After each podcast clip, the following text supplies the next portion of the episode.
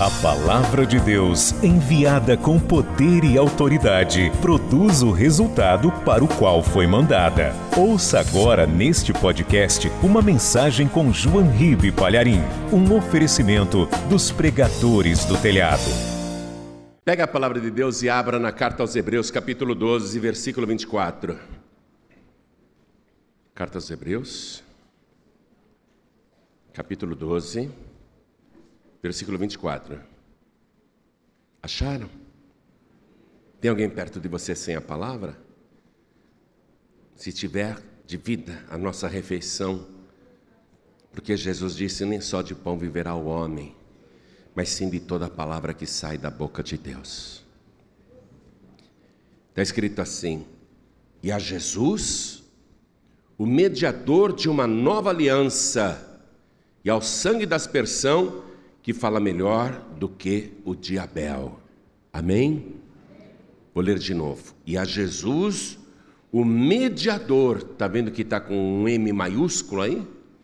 O mediador de uma nova aliança. E ao sangue da aspersão, que fala melhor do que o de Abel. Abel sendo lembrado aqui, hein? Abel sendo lembrado aqui. Abel que não tinha pecado nenhum, que morreu. Foi assassinado. O sangue de Abel sempre foi considerado um sangue excelente. Mas aqui a palavra está dizendo que o sangue de Jesus fala melhor do que o sangue de Abel. Então agora eu leio e toda a igreja que está comigo aqui em São Paulo, na sede da Paz e Vida, repete em seguida. Vamos lá. E a Jesus, bem alto, e a Jesus, o mediador de uma nova aliança, e ao sangue da aspersão, que fala melhor do que o de. Amém? Quem crê que Jesus derramou o seu sangue na cruz do Calvário? Então desocupe as tuas mãos e vamos aplaudir ao nome de Jesus. E enquanto você aplaude, abra a tua boca e diga glória ao teu nome, Senhor. Diga glória, glória, glória ao teu nome, Senhor. Vai aplaudindo e glorificando. Abre a boca, não tenha vergonha não. Diga glória, glória, glória. Fala assim: Senhor, fala comigo pelo sangue de Jesus.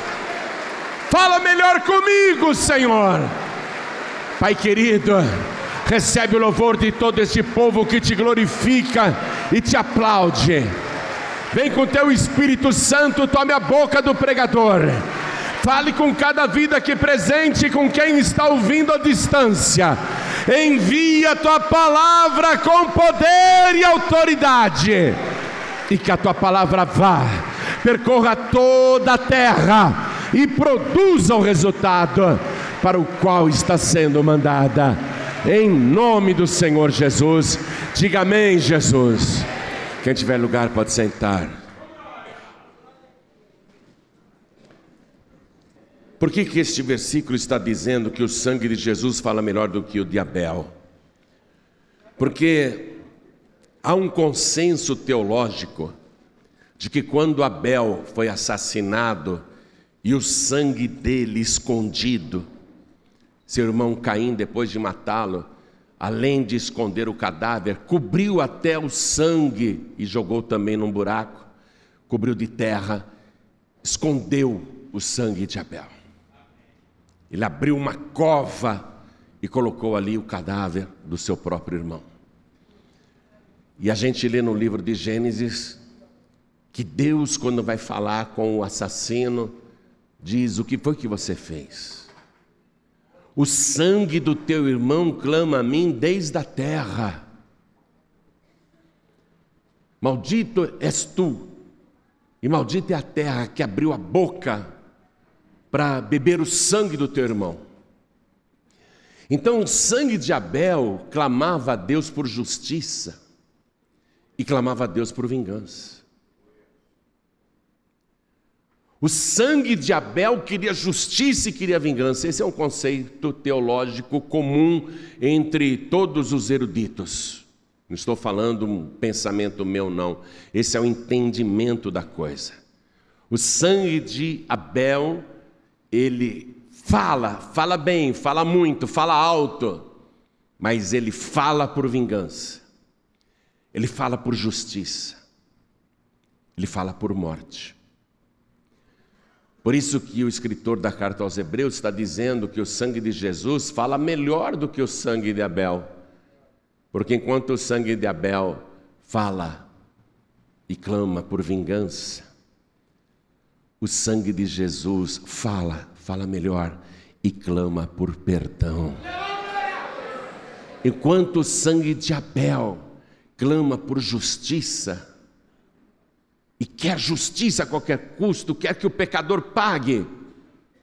O sangue de Jesus fala melhor, porque ele clama em favor do pecador, da pecadora, pedindo para que a justiça não seja feita, para que o pecador não receba aquilo que merece, e sim Jesus que já recebeu os nossos pecados sobre ele.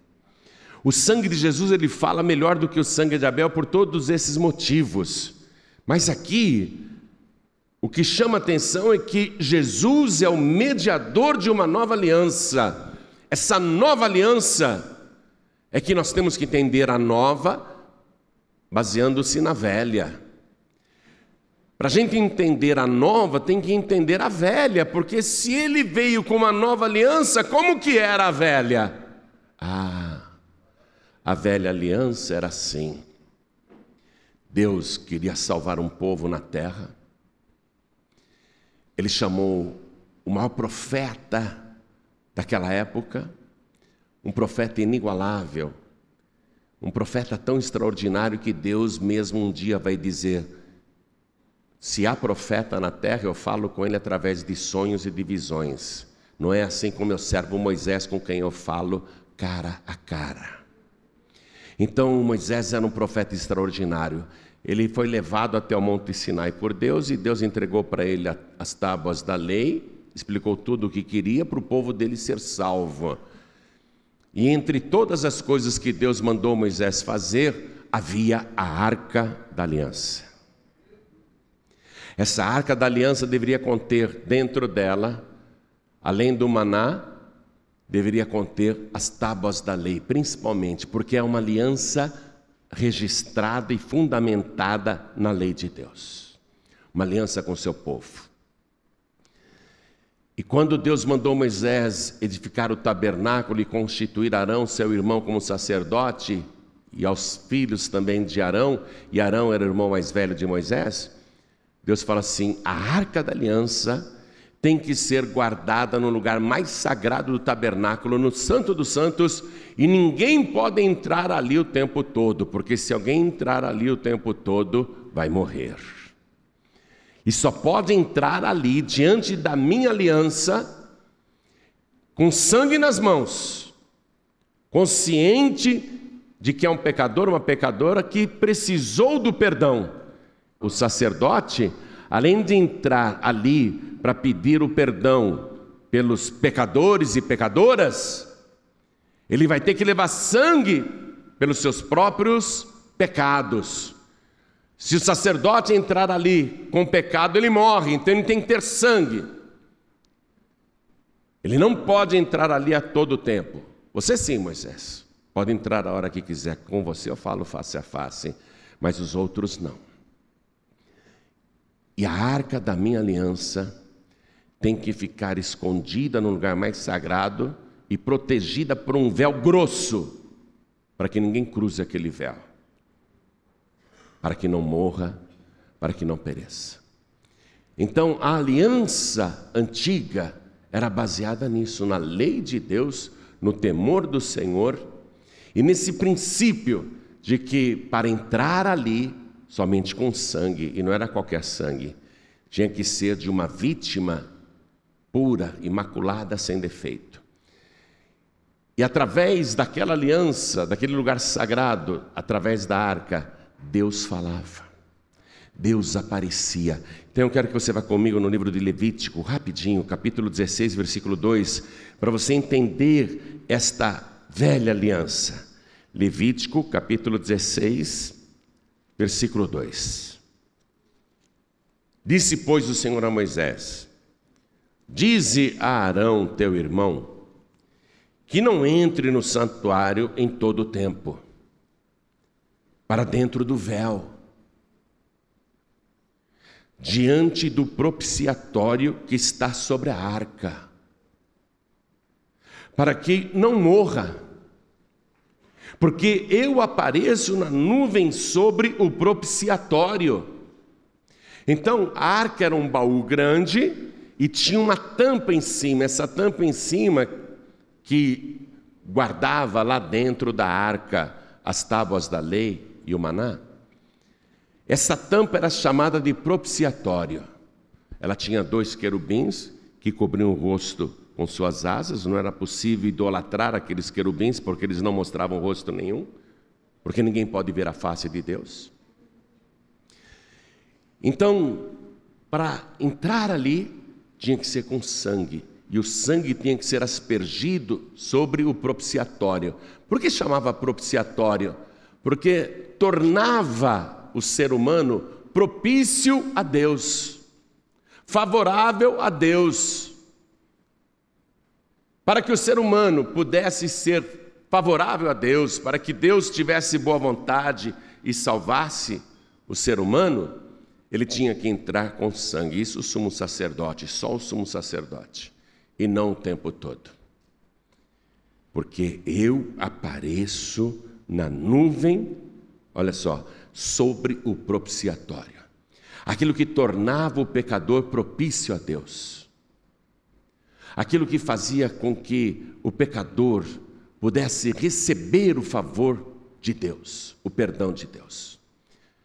Eu apareço na nuvem sobre o propiciatório. Não pode entrar o tempo todo. Eu apareço lá. Eu apareço lá. Leia o versículo primeiro. E falou o Senhor a Moisés depois que morreram os dois filhos de Arão, quando se chegaram diante do Senhor e morreram. Você já pensou? Dois filhos do sumo sacerdote morreram. Deus não falou, ah, é, é filho do sumo sacerdote, eu vou poupar dessa vez. Eles entraram lá sem sangue nas mãos, sem ter condição espiritual, entraram de qualquer maneira e morreram. Olha o temor que o povo tinha. E Deus falou: até o Arão, hein? Fala para ele não entrar o tempo todo, não, Moisés. Não passar o véu. Porque eu apareço sobre o propiciatório. Eu venho numa nuvem sobre o propiciatório.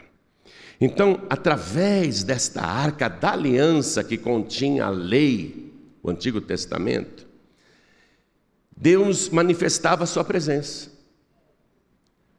Só ali para alguns poucos privilegiados. E Deus falava sobre esta arca. Vá comigo no livro de Números, capítulo 7. Números, capítulo 7, versículo 89. Deus falava sobre o propiciatório. Números 7,89 está escrito: E quando Moisés entrava na tenda da congregação para falar com o Senhor, então ouvia a voz que lhe falava de cima do propiciatório, que está sobre a arca do testemunho, entre os dois querubins.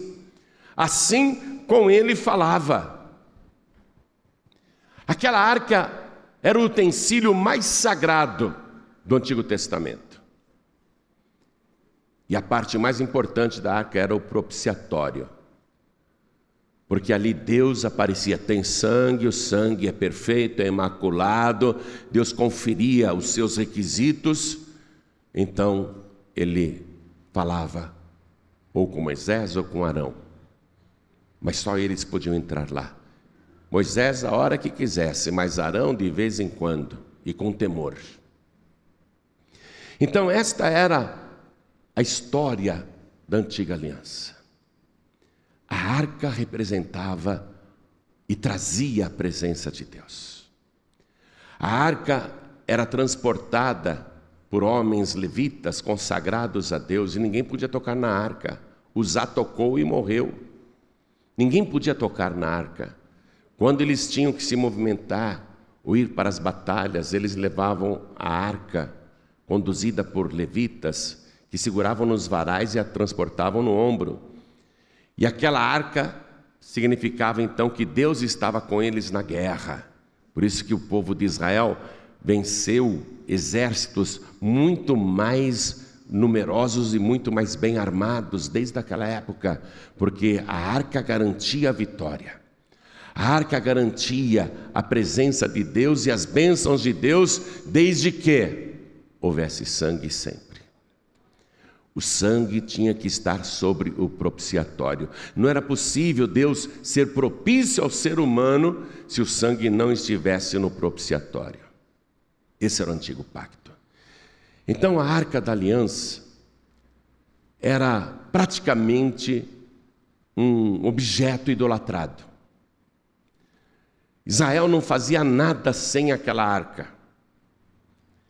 Eles acreditavam que aquela arca, por trazer a presença de Deus, garantiria para Israel todas as bênçãos, e de fato garantia mesmo. Porém, quando o povo estava em pecado, quando o povo não tinha temor de Deus, não adiantava ter a arca no meio deles, porque Deus não se fazia propício para o seu povo. O povo está em pecado, o povo não tem temor, então Deus se ausentava. Ainda que eles carregassem a arca, eles perdiam a batalha. Os inimigos prevaleciam e a arca foi inclusive tomada pelo exército dos filisteus e, e levada para o templo do deus Dagon. Quer dizer que só a arca em si não era a presença de Deus. Para que houvesse a presença de Deus, era necessário o pacto da lei e o sangue no propiciatório. O povo tinha que ter temor. E assim foi durante muito tempo.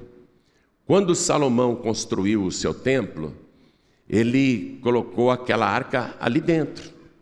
Agora a arca tem uma casa fixa, tem um lugar de repouso. A arca não fica mais em tendas, mas mesmo no templo de Salomão havia aquele lugar reservado, exclusivo, que era o Santo dos Santos. Continuava o ritual. O sacerdote não podia entrar ali o tempo todo, somente o sumo sacerdote, e com sangue nas mãos, ele tinha que entrar com temor, com incensário, e ele tinha que aspergir o sangue no propiciatório. Deus olhava o sangue no propiciatório e se fazia propício aos filhos de Israel. Aí Deus falava, aí Deus orientava, aí Deus abençoava. Mas você sabe que, mesmo depois com o templo de Salomão construído, o povo de Israel caiu numa idolatria muito grande. O próprio rei Salomão, por causa das muitas esposas que tinha, para agradá-las, e elas eram estrangeiras, tinham as suas devoções particulares, os seus padroeiros e deuses particulares. Elas seduziram Salomão para que construísse em Israel templos para os seus deuses. E Salomão, querendo ficar bem com todo mundo, começou a agir politicamente e para ficar bem também com as suas concubinas, começou a construir templos de deuses pagãos. Aí não adiantou mais nada ter a arca, não adiantou mais nada ter o templo, não adiantou mais nada aquele povo ser chamado o povo de Deus. Nabucodonosor veio e destruiu a cidade, queimou o templo de Salomão, destruiu tudo e a arca desapareceu. A arca sumiu, nunca mais foi vista. O povo de Israel vai ficar centenas de anos sem a arca, sem a glória de Deus. Aí vem Neemias, reconstrói o templo, mas juntamente com Esdras é um templo muito, muito pobrezinho perto do que era o templo de Salomão.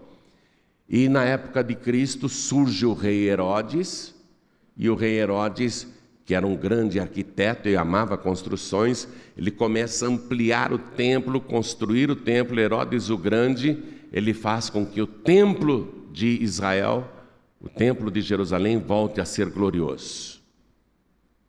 Mas não tem arca. O que significa isso? Não tem a presença de Deus. Não tem o propiciatório. Então Deus não é mais favorável ao seu povo não tem a presença de Deus e não há o favor de Deus. É nesse ponto que o próprio Deus vem a este mundo e cumpre aquela profecia de Isaías que o menino que iria nascer se chamaria Emanuel, que significa Deus conosco. A presença de Deus. Então Deus veio pessoalmente para Israel. Você está compreendendo? Para acabar com aquela velha aliança que se baseava numa arca de ouro que fosse, não é? Mas era só um baú. Ele vem agora para colocar a sua presença no meio do seu povo. Emanuel, Deus conosco. E aí Jesus Cristo vai ao templo, faz a purificação, manda embora os vendedores, manda embora os compradores, ele, ele, ele faz uma limpeza total. Ele consagra o templo com a sua própria glória, com a sua presença. Quando o povo de Israel tinha aquela arca, da antiga aliança, o que o povo pensava? Nós vamos ter a garantia da presença de Deus com esta arca, nós vamos ter a garantia de vitórias nas nossas guerras, nós vamos ter a garantia de sustento, vai ter sempre mantimento, maná, nós vamos ter água da rocha, nós vamos ser vitoriosos, nós vamos ser abençoados, nós vamos ser prósperos, e de fato isso ocorria. Quando no Antigo Testamento a arca foi levada para a casa de Obed-Edom, Obed-Edom era o mais pobre da região, com muitos filhos, mirrados e doentes, com uma esposa acabada, com uma propriedade falida, passando necessidade. A arca do Senhor no Antigo Testamento ficou três meses na casa de Obed-Edom e mudou aquela realidade. Mas agora eles não têm mais a arca. Eles não têm mais essa garantia de sustento, de proteção e de prosperidade. Porém, o Emanuel, ele vem, entra no templo e a partir daí ele começa a estabelecer as bases da sua nova aliança. A minha casa será feita e chamada casa de oração, a minha casa não será um covil de ladrões, e ele começa a fazer suas pregações mostrando qual é a nova doutrina. E ele citava o tempo todo o Antigo Testamento, dizendo: Ouvistes o que foi dito aos antigos, eu, porém, vos digo. Ele foi colocando a nova aliança. Mas ele é, ele é a presença de Deus aqui na terra. Não tem mais a arca, ele é a presença de Deus. Ele é o próprio Deus. Se a arca no Antigo Testamento garantia fartura, prosperidade, vitória, proteção, se Jesus aqui na terra é a presença de Deus, então ele teria que garantir tudo isso. Você concorda comigo? Na casa de Obed-Edom houve prosperidade e fartura em apenas três meses? Mudou a sua realidade? Então significava que se Jesus estivesse em alguma casa, sendo ele a presença de Deus na terra, aquela casa teria que ser abençoada. Toda casa que ele entrasse, a casa teria que ser abençoada, por mais infeliz que fosse. E aí ele prova que realmente ele é a presença de Deus, porque ele foi na casa daqueles dois noivinhos em Caná da Galileia e eles tinham tudo, praticamente. Tinham amor, estavam realizando o sonho do casamento, os convidados estavam lá, havia alegria, uma festa, quer dizer, a casa praticamente tinha tudo. Mas repentinamente acaba o quê? Faltou o vinho. Acabou o vinho. Mas Jesus está dentro da casa. Ele é a presença de Deus. E aí ele faz com que água seja transformada no vinho de melhor qualidade. Ou seja, ele é a presença de Deus naquela casa. Então, a única coisa que estava faltando, ele supriu imediatamente. Ele é a presença de Deus que anda no meio do seu povo.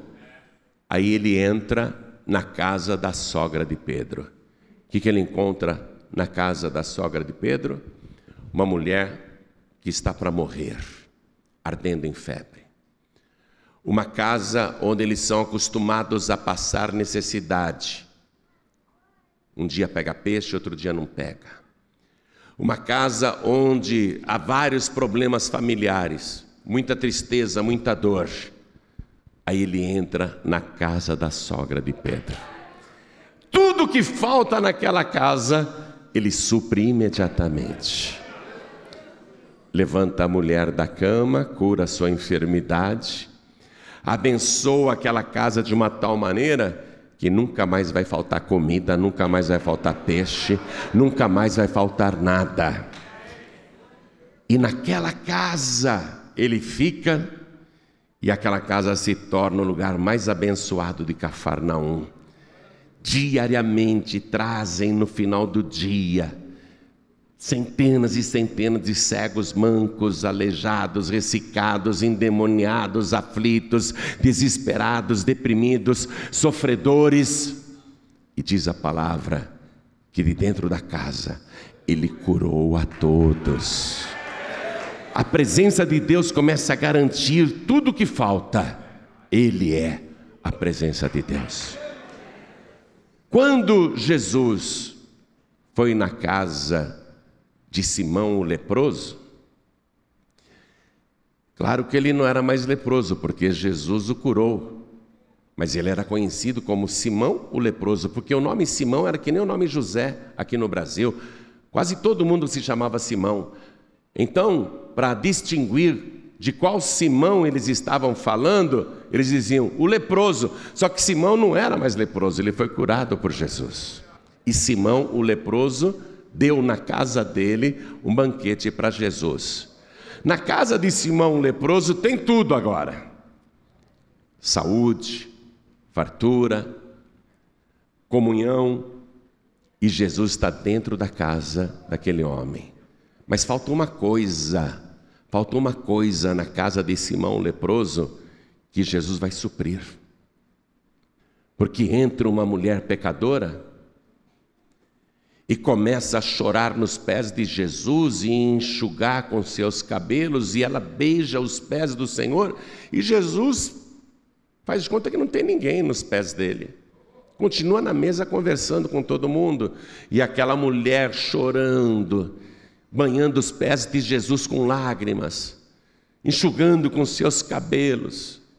Aquela mulher está ali beijando os pés de Jesus, e Jesus faz de conta que não tem ninguém.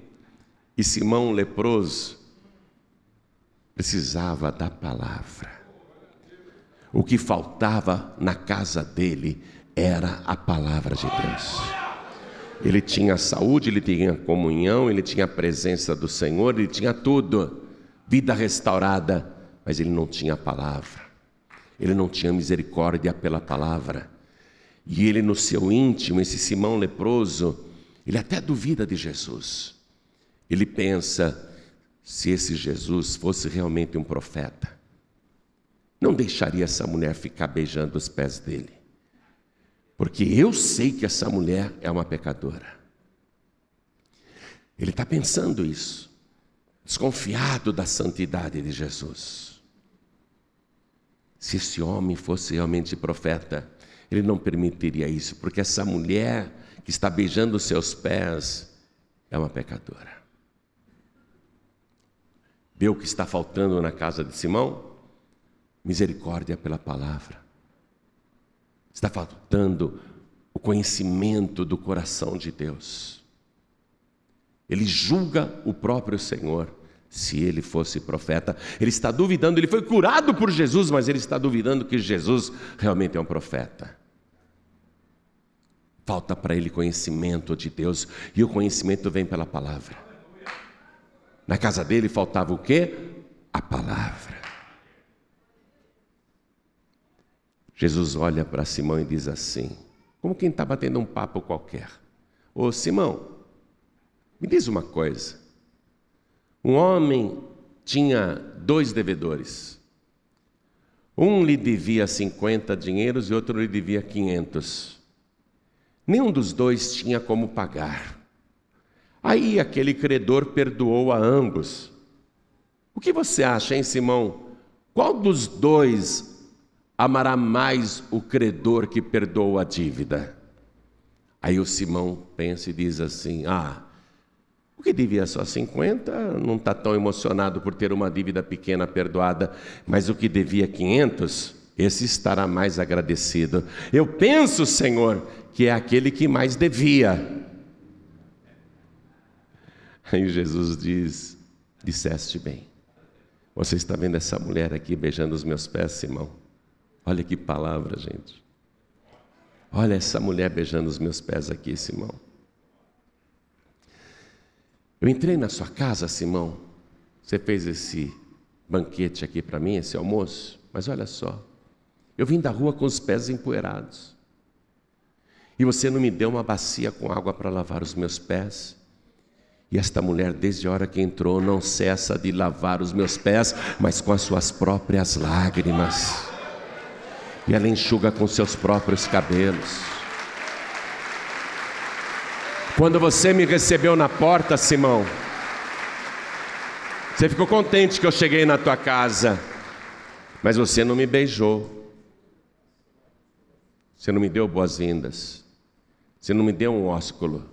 Porque a saudação naquela época era assim, né? Não é comum você encontra, por exemplo, um parente seu, pode ser tio, tia, primo, prima, irmão, irmã, às vezes até amigos, amigas. A gente não beija? Não tem esse costume de dar um beijinho? É. No Rio são dois beijinhos, em São Paulo é um só. A gente não tem esse costume? Naquela época também tinha o costume. Quando chegava um visitante, o dono da casa devia dar um ósculo, um beijo no visitante. E Jesus disse: Simão, quando entrei na tua casa, você não me deu o ósculo, você não me beijou. Mas esta mulher, desde que entrou, ela está há um tempão e não para de beijar os meus pés. Por isso eu te digo, Simão, quem pouco é perdoado, pouco ama. Quem muito é perdoado, muito ama. Então estava claro porque Simão leproso, que foi curado por Jesus, julgou o Senhor, porque ele amava pouco. Recebeu um grande milagre, mas amava pouco, porque ele se sentia justo. Ele achava que por ser fariseu, ele era um homem justo. Essa era a religião dele. Ele achava que não tinha tantas contas a prestar a Deus, mas aquela pecadora sim. Aquela mulher estava carregada de pecados. Jesus sabia que a dívida dela era muito grande. E depois de ter falado isso para Simão, Jesus olhou para a mulher que continuava chorando, beijando os seus pés. Jesus disse para ela: Filha, não precisa mais chorar, não precisa mais beijar os meus pés. Todos os teus pecados estão perdoados. Ela sentiu a purificação na hora. E Jesus disse para ela: Vai em paz, a tua fé te salvou. Aquela mulher foi salva. O Simão eu não sei, tá? O Simão eu não sei se foi salvo. Mas aquela mulher foi salva. Porque muito amou, porque muito foi perdoada. Então, o que faltava ali na casa de Simão era o conhecimento de Deus que vem pela palavra, e Jesus pregou a palavra lá para aquele homem que era religioso, mas não conhecia Deus. E Jesus também irá na casa de Zaqueu. Zaqueu é rico, mora bem, tem muitos empregados, aparentemente é um homem bem-sucedido. E Jesus entrou na casa de Zaqueu. A presença de Deus, você está compreendendo? Assim como a arca entrou na casa de Obededon e em três meses a vida dele foi transformada e prosperou, e foi um homem muito feliz, Obededon ficou muito agradecido. Zaqueu não precisa de prosperidade.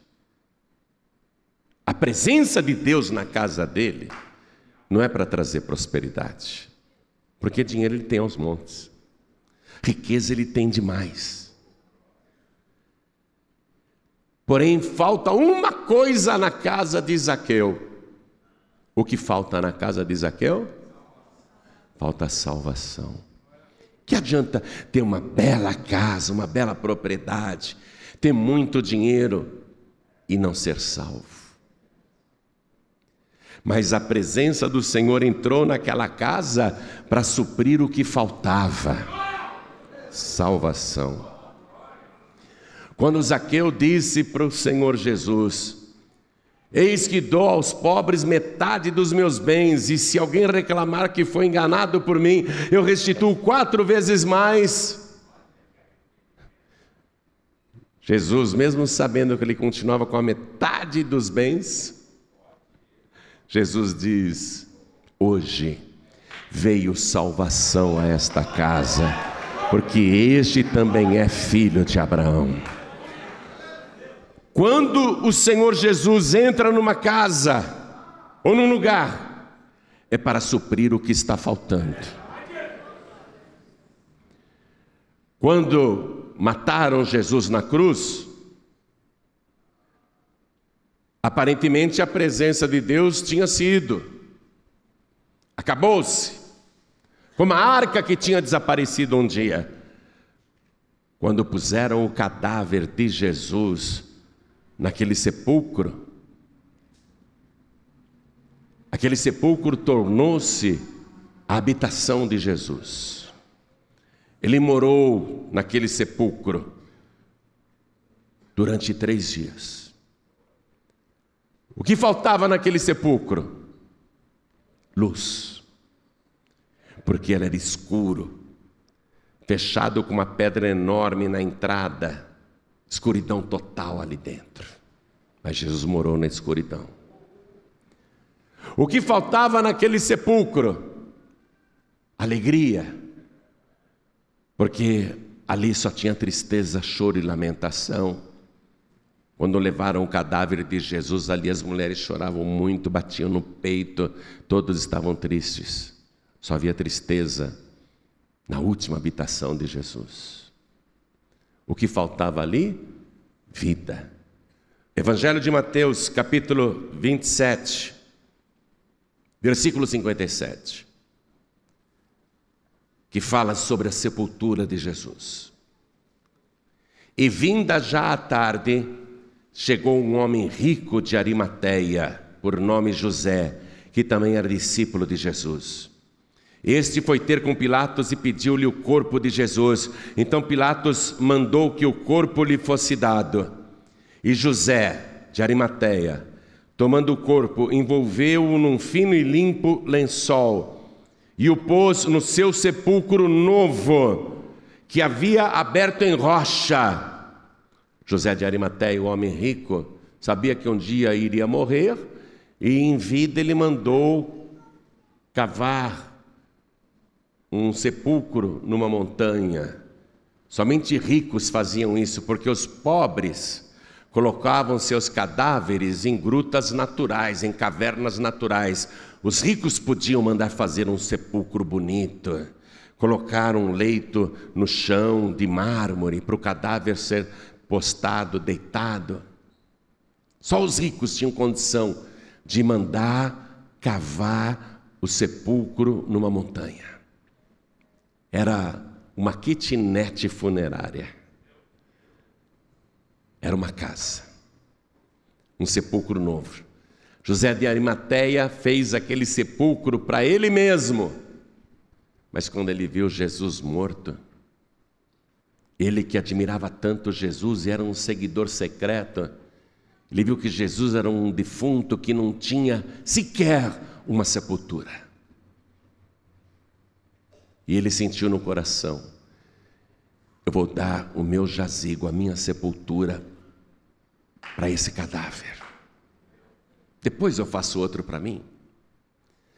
Mas eu vou dar o sepulcro que eu cavei na montanha, eu vou dar para esse defunto que não tem sequer uma sepultura.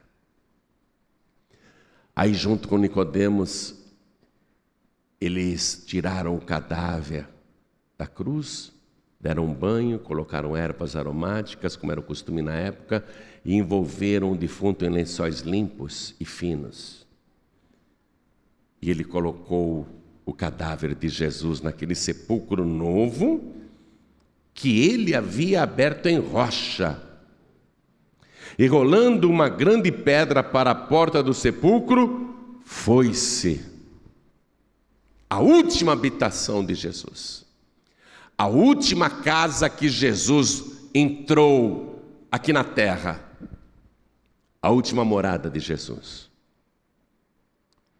Quando a gente morre, lá no cemitério, preparam a nossa última morada, pelo menos para o nosso corpo, né? Tá lá. Essa foi a última casa que Jesus morou. Mas não se esqueça, Ele é a presença de Deus.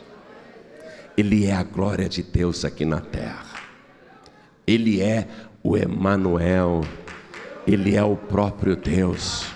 Ele é Yeshua, o Deus Salvador, o Deus que salva. E onde Ele está, a situação tem que mudar. Onde Ele entra, onde Ele habita, a situação tem que mudar. E Ele está ali, sexta-feira, o final do dia, sábado o dia inteiro Parece que a glória do Senhor foi embora, acabou-se. Mas não se esqueça, Ele é a presença de Deus. Dentro daquele sepulcro, sem vida, só escuridão. Só escuridão e morte. E de repente, um terremoto. E depois um clarão muito grande e as trevas daquela última habitação desapareceram. O local ficou tão iluminado que era impossível até olhar diretamente. Uma luz muito forte. As trevas foram dissipadas. E a morte, a morte que havia naquela última habitação, foi substituída pela vida eterna de Jesus Cristo. E aquilo que era uma prisão foi aberta, a pedra se moveu, e aquele que estava morto saiu da sepultura.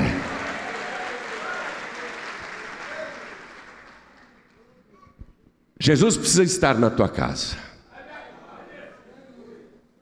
Não a arca, mas ele que traz com ele a aspersão do seu sangue. Ele é o nosso propiciatório. É Ele que nos torna favoráveis, que faz com que Deus também nos seja favorável. É Ele, com seu sangue, a presença do Senhor, que supre todas as necessidades. Por isso, ter dito: Eu vim para que todos tenham vida e a tenham com abundância. A presença dele garante que não vai faltar o pão de cada dia, que não vai faltar a água nem para o teu corpo, nem para a tua alma. A presença dele garante que haverá pastos verdejantes. A presença dele garante que haverá perdão para os teus pecados. A presença dele garante que haverá a presença de Deus na tua vida, na tua casa. A presença de Deus garante que haverá prosperidade no teu lar e na tua família. A presença dele na tua casa garante que haverá salvação para a tua parentela, porque se você crer nele, será salvo tu e a tua casa. Tudo que ele foi suprindo em cada casa onde ele visitou, isso vai acontecer também na tua casa, se Jesus estiver presente. Não haverá mais enfermidades não haverá mais medo da morte, não haverá mais trevas nem escuridão, não haverá mais sofrimento. Mas eu tenho uma notícia muito boa para você: que Jesus não apenas faz tudo isso naquela casa onde você mora com a tua família, como ele tem um outro conceito de casa. Ele disse uma vez: quando o espírito imundo sai do homem, sai da mulher, anda por lugares áridos, desertos, buscando repouso e não acha. Aí aquele demônio diz: Voltarei para a casa de onde saí.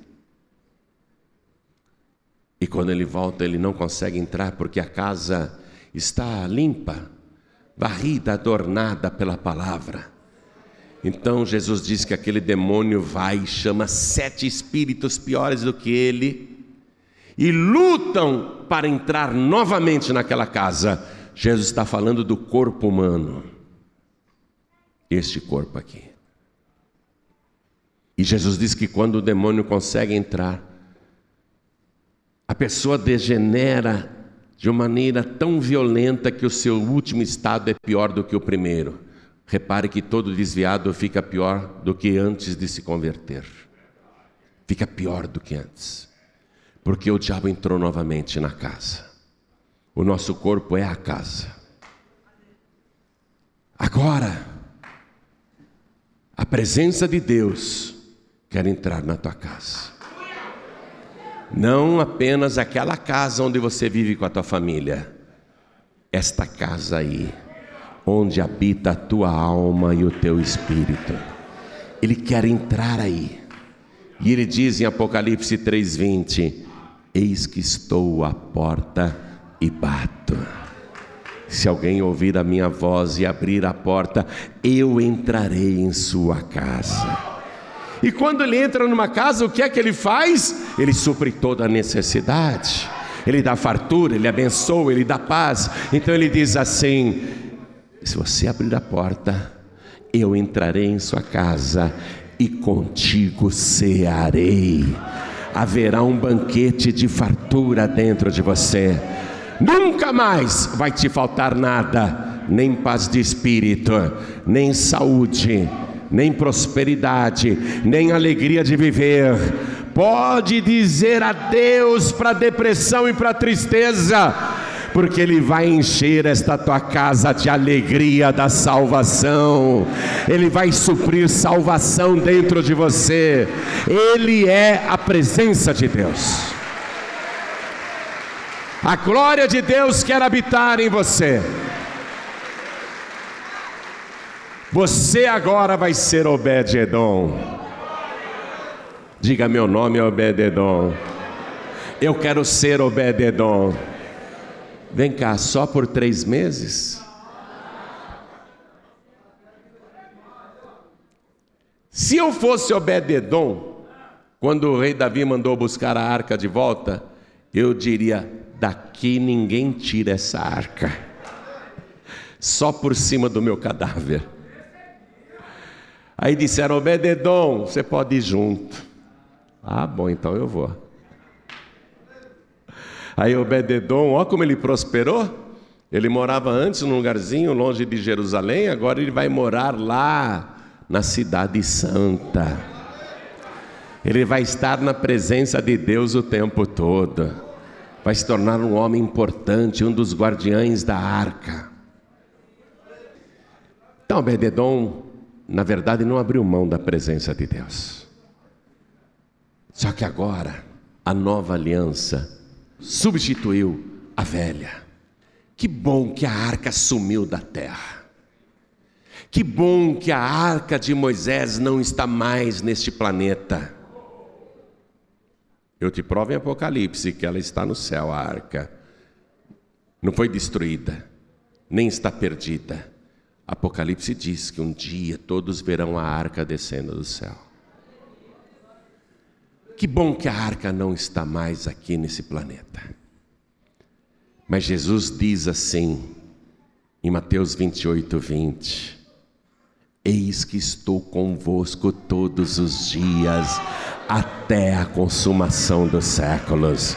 A arca não está na terra, mas Jesus está. E Ele está aqui.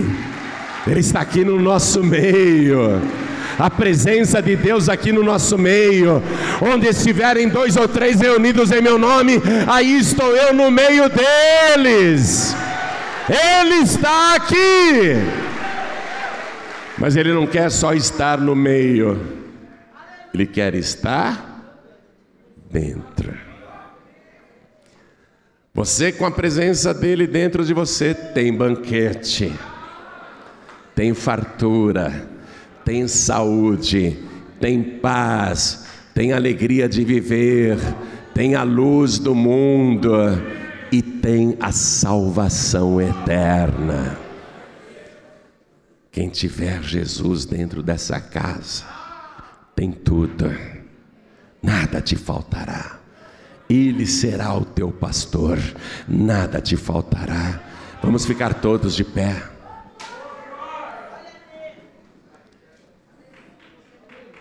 Que bom que a arca do Antigo Testamento foi substituída por essa nova aliança, aliança eterna, aliança presente, aliança permanente. Chegou a hora de você abrir aí a tua casa, se quiser, não é? Para deixar Jesus entrar para valer. Ele bate. E não é de hoje que ele está batendo, hein? Fala sério. Há quanto tempo ele está batendo? Você pensa que ele se cansou? Ele continuou batendo porque sabia que um dia você estaria aqui, na presença dele, sentindo a presença dele. E agora, ele só espera que você abra, abra e diga: Entra, Jesus. Entre e toma conta de tudo. Pode fazer a reforma que o Senhor quiser. Se o meu coração velho não está bom, me dá um coração novo. Tira esse espírito aflito, cansado, desesperado e me dá um espírito novo. Me dá o teu Espírito Santo. Habita em mim, Senhor. Ele está esperando você falar isso agora. Oh Jesus, seja bem-vindo. Ele está esperando, ó, ele está esperando você fazer o que Simão leproso não fez. Simão leproso não deu uma bacia com água para dizer: lava os seus pés empoeirados. Hoje os pés dele não estão empoeirados. Mas você tem que fazer o que aquela mulher fez: lavou os pés de Jesus com suas lágrimas. Você tem que fazer o que Simão o leproso não fez. Seja bem-vindo aqui nesta minha casa e beijar Jesus, dar o ósculo santo nele fazer como fez aquela pecadora aos pés de Jesus, que não cessava de beijar os pés do Senhor. Se você fizer isso agora, entra Jesus, seja bem-vindo, Jesus. Se você fizer isso agora, ele vai entrar para valer. A tua vida vai ser transformada pela presença dEle, porque na casa que Ele está, a bênção vem junto, a fartura, a prosperidade, a saúde, a paz, a salvação. A salvação. Eu pergunto: quem aqui quer receber Jesus? Como único, suficiente, exclusivo e eterno Salvador e fazer da tua morada, a morada de Jesus. Você dizer para Jesus: Senhor, eu não quero que o Senhor fique só três dias aqui, como o Senhor ficou lá naquele sepulcro. Eu não quero que o Senhor fique só três meses em mim, eu quero que o Senhor fique até o fim. Até o fim. Quem quer entregar a vida para Jesus agora e chamar Jesus para entrar, ergue a mão direita assim bem alta e todos que ergueram as mãos saiam dos seus lugares e venham aqui para frente. Vem para cá. Ele vai entrar. Se você abrir a porta, ele vai entrar. Se você ouviu a voz dele abrir agora o teu coração, ele vai entrar. E aonde ele está? Saúde, paz, alegria de viver, prosperidade e salvação.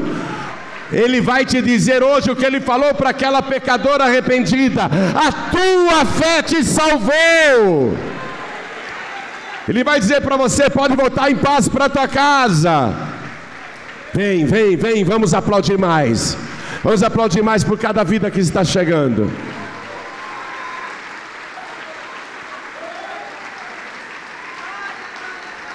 O teu corpo tem que ser o templo do Espírito Santo, e não a morada de Satanás.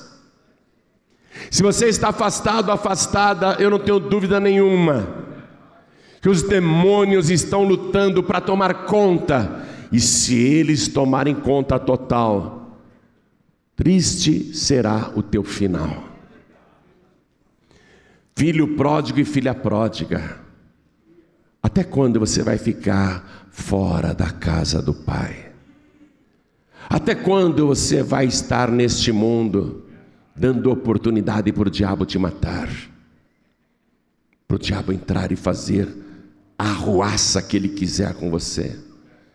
Filho pródigo, filha pródiga, pensa que ele parou de te amar, pensa que ele se esqueceu de você, ele só está batendo e dizendo: Deixa eu entrar de novo. Eu fiquei do lado de fora, mas nunca te abandonei. Por onde você foi, eu também fui. Você andou por lugares que eu não gostaria, mas eu fui para te proteger sempre do lado de fora, sempre do lado de fora. Mas ouve a minha voz agora, filho pródigo, ouve a minha voz, filha pródiga, deixa eu entrar de novo, deixa entrar outra vez. Vem, filho pródigo, você quer deixar ele entrar outra vez? Vem, filha pródiga, sai do teu lugar, vem, isso, vem, vamos aplaudir, vem. Fala, entra, Senhor, entra, entra. E tira todo o demônio que tentou entrar. Tira toda a perturbação que tentou me possuir. Vem para cá, Ele vai te libertar dos vícios. Se voltou a se viciar, Ele vai te livrar. Se voltou a fazer coisas erradas, Ele vai te perdoar. Vem, filho pródigo, vem, filha pródiga. E eu vou dizer uma coisa para você. Eu sei, eu sei, que toda vez que eu entro na presença dEle, Deus me vê de maneira favorável. Deus olha para mim e me favorece.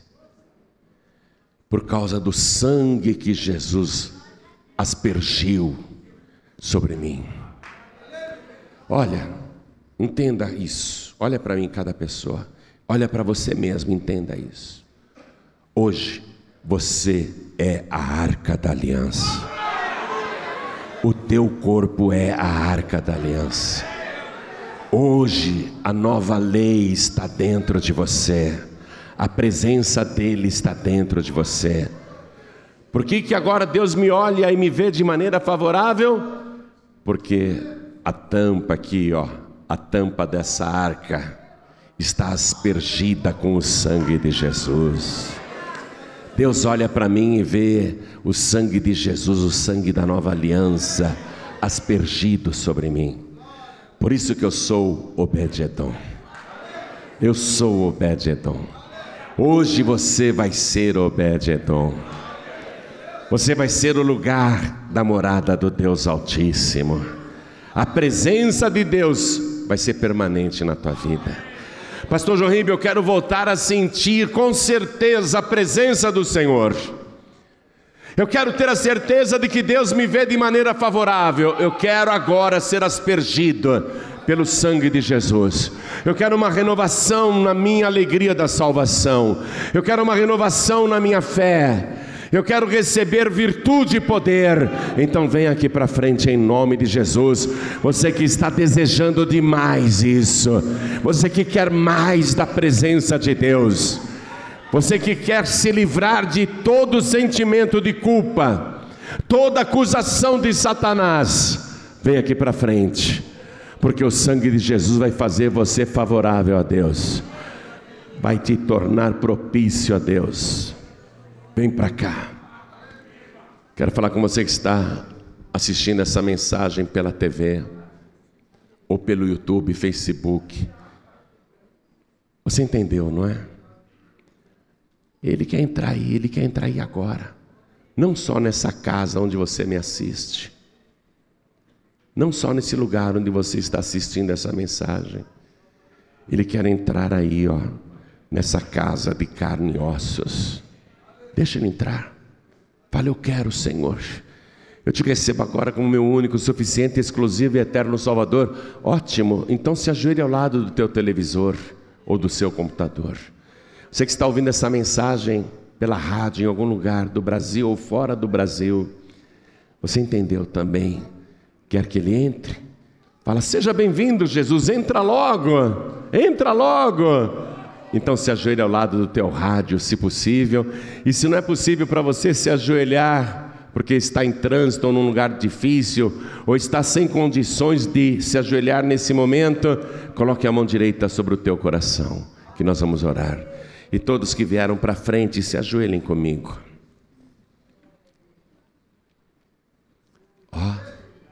Você agora é como aquele lugar onde a palavra era guardada e onde ficava o sangue sobre o propiciatório. A palavra de Deus agora vai ficar guardada no teu coração. E o sangue de Jesus vai estar sobre a tua vida.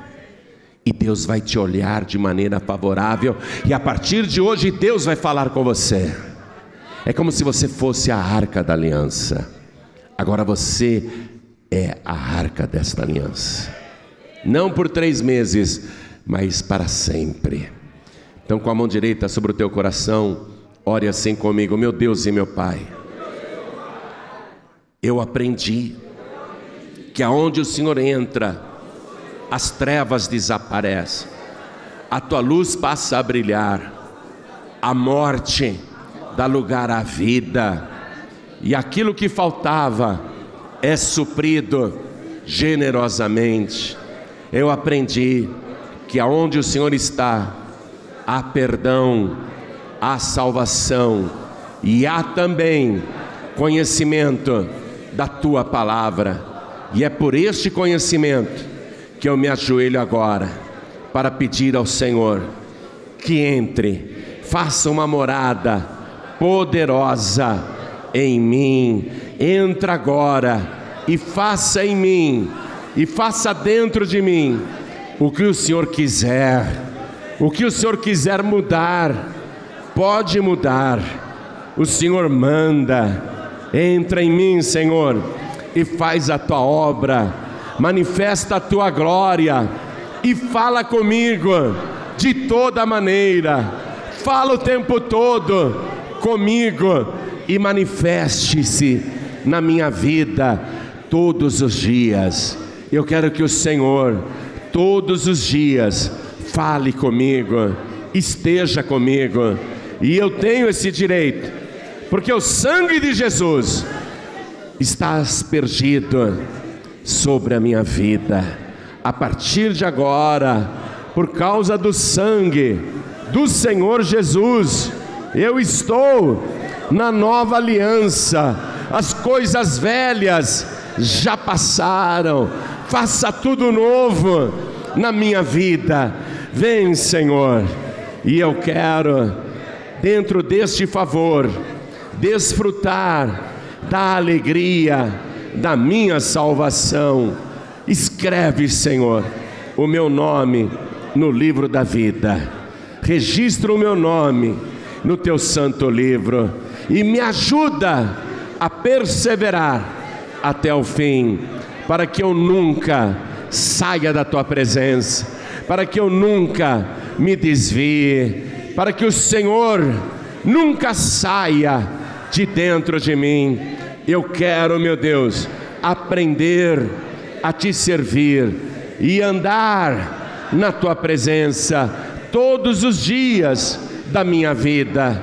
Não permita que o meu nome seja arriscado do livro da vida, mas me dá, Senhor, do teu espírito, me dá, Senhor, conhecimento da tua palavra, para eu perseverar até o fim, por Jesus Cristo, o meu único, suficiente, exclusivo e eterno Salvador, para todos sempre. Amém.